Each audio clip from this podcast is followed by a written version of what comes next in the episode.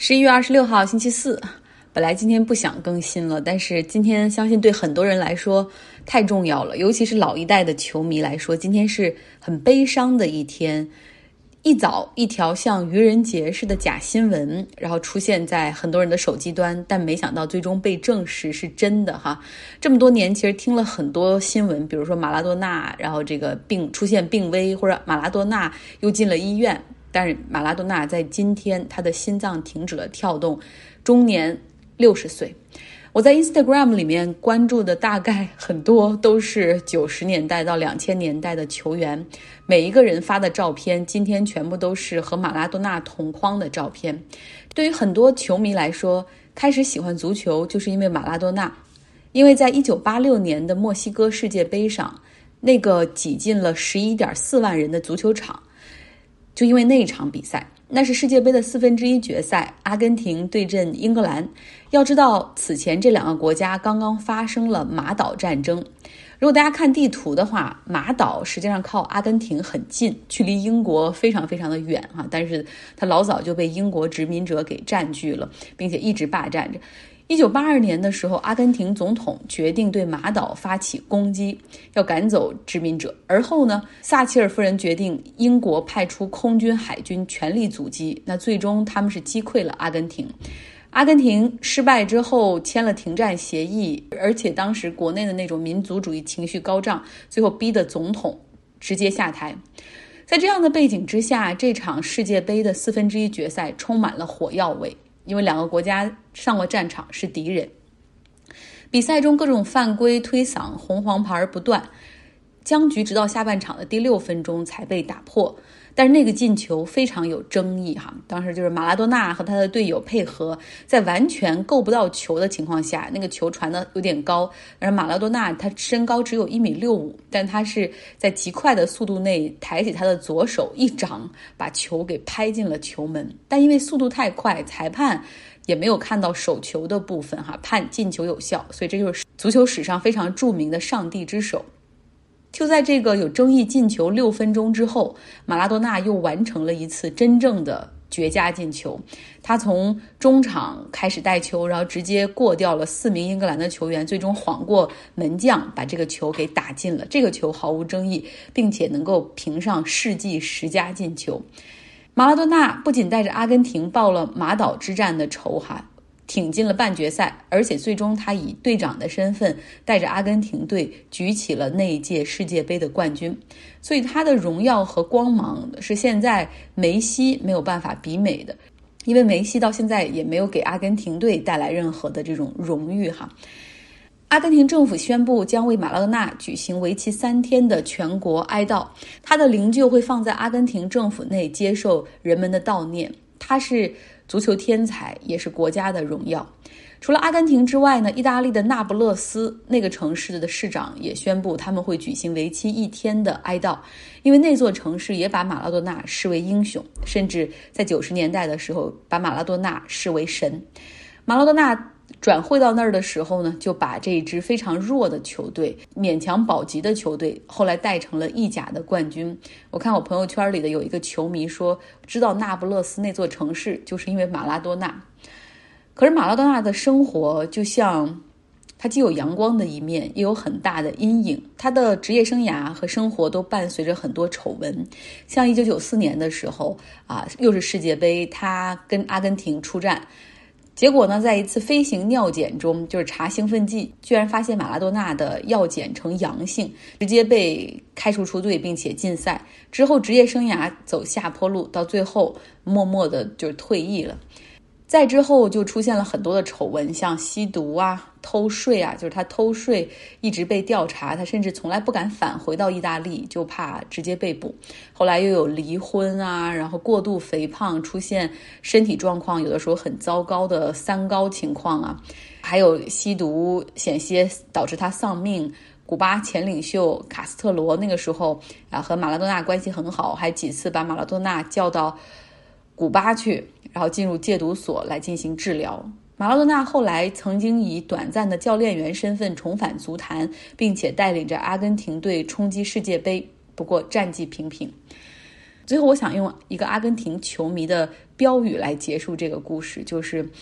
马拉多纳，你在生活中做了些什么并不重要，重要的是你在球场上的表现真的改变了我们很多人的生活。愿天堂里也有足球。讲完马拉多纳的故事，后半段不知道该讲什么，那就请出 Jessica 吧，她继续来给我们讲德国 A B C。上次听了 A 和 B 哈，今天来听一听 C。好，下面我们来说一下 C。那以 C 开头的话，其有一个呃非常有意思的文化，呃，就是 Christ King，Christ，呃，就是 Christian，然后 Christ 就是基督的意思，King 就是小孩子，Christ King 翻译就是说圣婴的意思。在每年的话，大家都知道，在西方最重要的节日就是圣诞市场。在圣诞市场上面，除了说，呃，有卖呃这个 glue wine，就是一种温的一种热的酒，嗯，还有呃这个香肠呀，还有一些当地的呃特色小吃面包，呃，像我在的这边的话，会有一个东西叫 Stollen。啊，大家也会经常说，没有这一种面包，呃，就不能称为要过圣诞节。这种面包其实就是面包里面放了很多的呃葡萄干啊、杏仁呀这些东西在面包里面，而且整个面包，呃，特别重。呃，他们有做过一个，就是重是，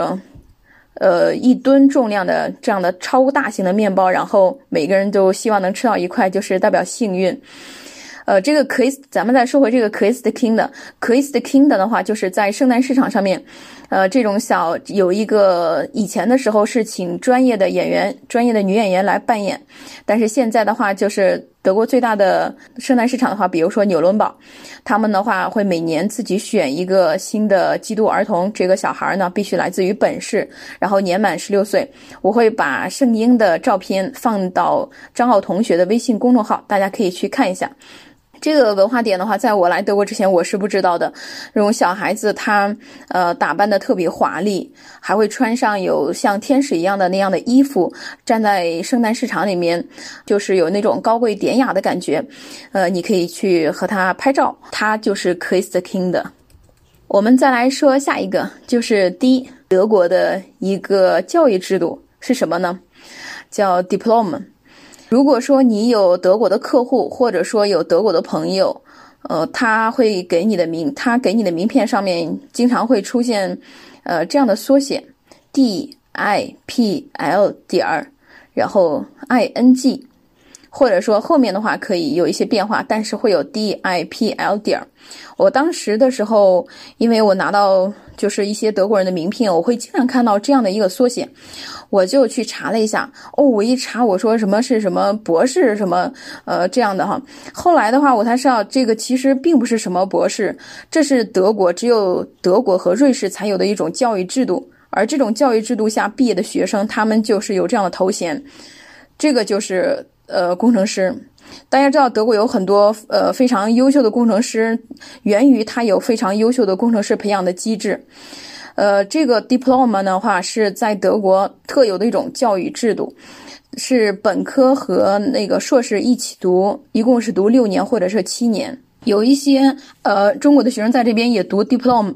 会比较的难，因为德国还有一项制度就是，呃，如果你有一科你的你考试三次都没有过的话，你就不能再继续读这个专业，呃，也许你也不能在这个学科里面读，所以你必须得换，所以这个就特别的难。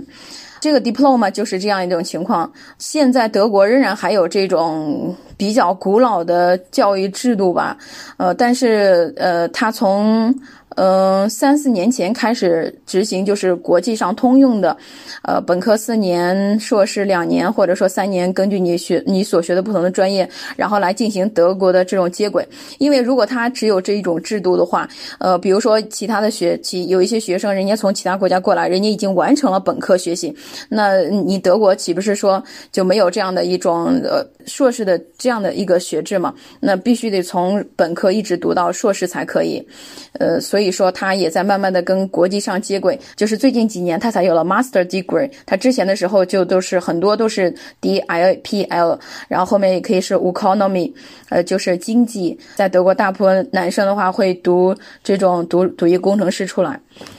就是只要一说这个 diploma，大家就知道这是德国，就有这种感觉。当然，在这边的话，这个学历因为它读起来特别难，所以它的含金量还是特别高。那，我们再来说下一个字母，下一个字母是 E。E 的话就是 Einheit，Einheit 是呃两德统一的日子。我们的国庆节的话是十月一号，而东东德西德统一的日子就是十月三号。在这一天的话，就是东西两德实现了统一，这对德国人来说，呃是一个非常他们非常难忘的日子。这也就是在三十一年前吧。只要一说到呃这一天，大家伙也是比较激动的。下面一个字母就是 F。说到 F 的话，我这边有三个有三个比较有代表性的事件，大家可以听一下，看一下哪个最能代表德国呢？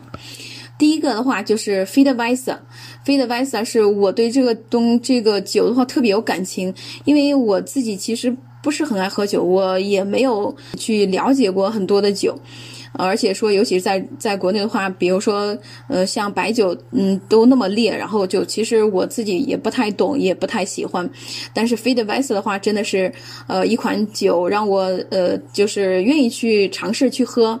f e d w e i s 我有给大家讲过，它的另外一个名字还有叫 Young Wine，还没有成熟的。红酒，这种酒就是在红酒还没有里面的糖呀，呃，还没有完全发酵成功以前，它里面有一些白色的毛絮，这样的就是在酒里面飘着，所以说它又叫羽毛酒。